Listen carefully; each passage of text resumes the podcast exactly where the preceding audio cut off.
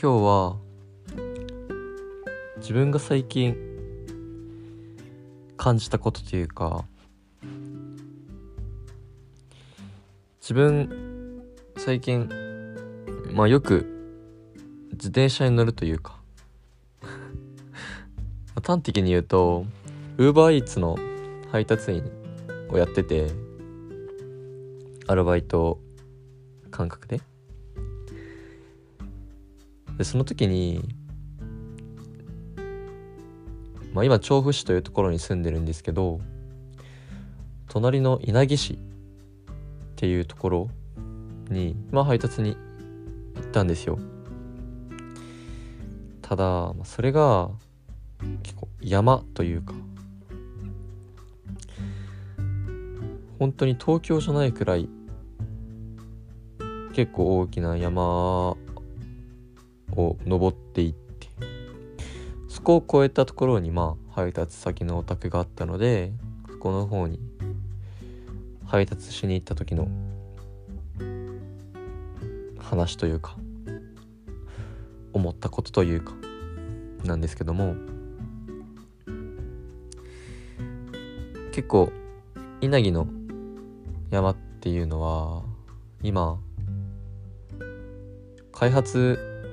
されていたんですよ。どういうことかというと何になるかわからないけど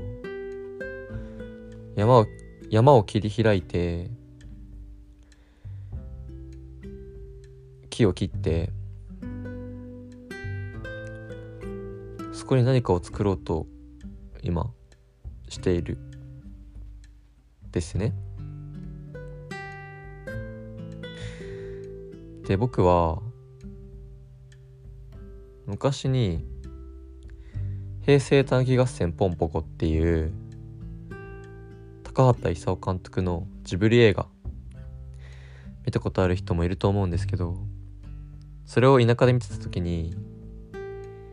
特に何も感じなかったというか何もないところに何かを作るっていうのがまあまずまず当たり前だと思っていたんですけど実際にそれを見た開発現場を見た時に高畑勲監督が言いたかったこととか思ったことと一緒のことが思えたのかなっていうふうに思えたんですね。で僕はその何かに対する反対派でこういうことを言ってるんじゃなくて別に日本のある土地に何を作ろうが僕は別にいいと思うんですけどそれをその切り開かれた山を見てどれだけの生物が死んだのかなっていうふうに考えたんですね。それっていうのは平成たぬき合戦ポンポコの中ではタヌキが主人公なんですけどタヌキが自分たちの住んでる山を破壊されそれに起こり対抗するためにいろんな策を練って人間を驚かしてみたり。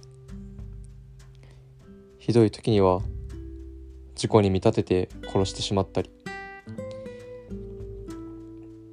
そういうのをタヌキが、えー、変化というか何かに化けてしていくっていうお話なんですけど、まあ、その時にもちろんタヌキもその人間にやり返すために何人かのタヌキっていうのは死んでしまったり。していたので、まあ、それをふと思ったというか。で実際にタヌキを見たんですね。僕そのウーバーイーツの配達員をして山に、まあ、何回もその山の稲城市の方には配達で行ってるのでその山に登ったのが1回だけではなかったので、まあ、何回か行った時に本当にタヌキが出て本当にいるんだってちょっと感動するくらい。東京にもタヌキっているんだって本当に思ったし。まあ多摩地方にはまだね自然が残ってる証なんだろうなっていうふうには思ったんですけど。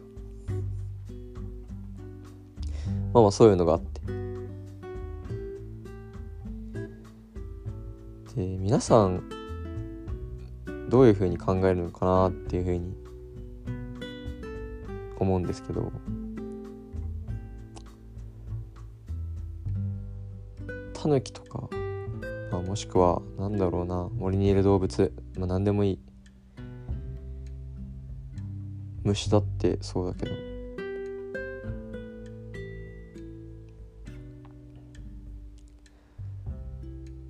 虫とか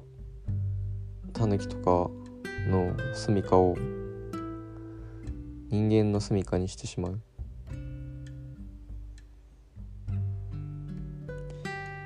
どうなんだろうなっていうふうに思いましてね。逆に今僕らがここの町に住んでてまあなんか僕らより大きな巨人みたいなやつがいて自分の家壊されて僕らはどっかに追いやられてるっていうのを考えた時にはまあ確かにねなんてことするんだって思うしいろいろね怒りだったりが出てくると思うんですけどね。でも人間だって住むところが必要だしましてや東京5万と人がいる中で新しく例えばマンションを建てたとしたらすっごい需要があると思うんですね。僕の知り合いでそういった不動産関連の仕事をしている人がいて。調布あたりの物件だったら分譲マンションだったらすぐに埋まるよっていう話を聞いたりして。ああそれだけ住む場所っていうのは足りないんだなっていうふうには思っていた中でそういった森林伐採というか山を切り開いていた現場を見たので簡単に簡単にじゃないですね。えっと社会的にビジネス的に言うと、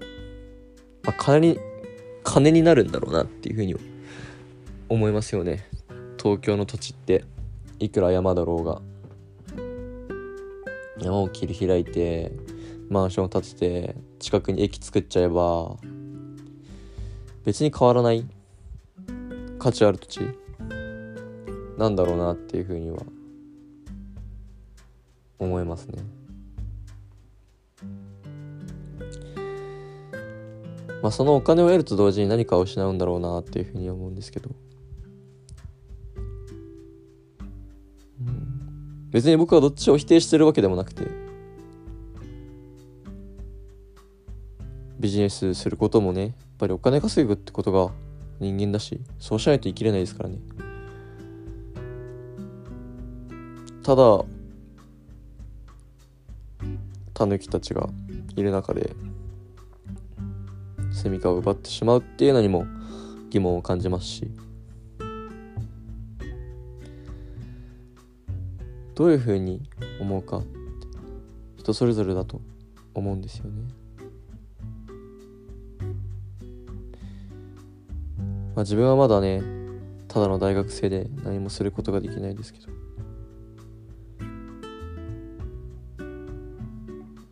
そういった何かをきっかけにこういうことを思ったっていうのはこういうふうにね記録できているし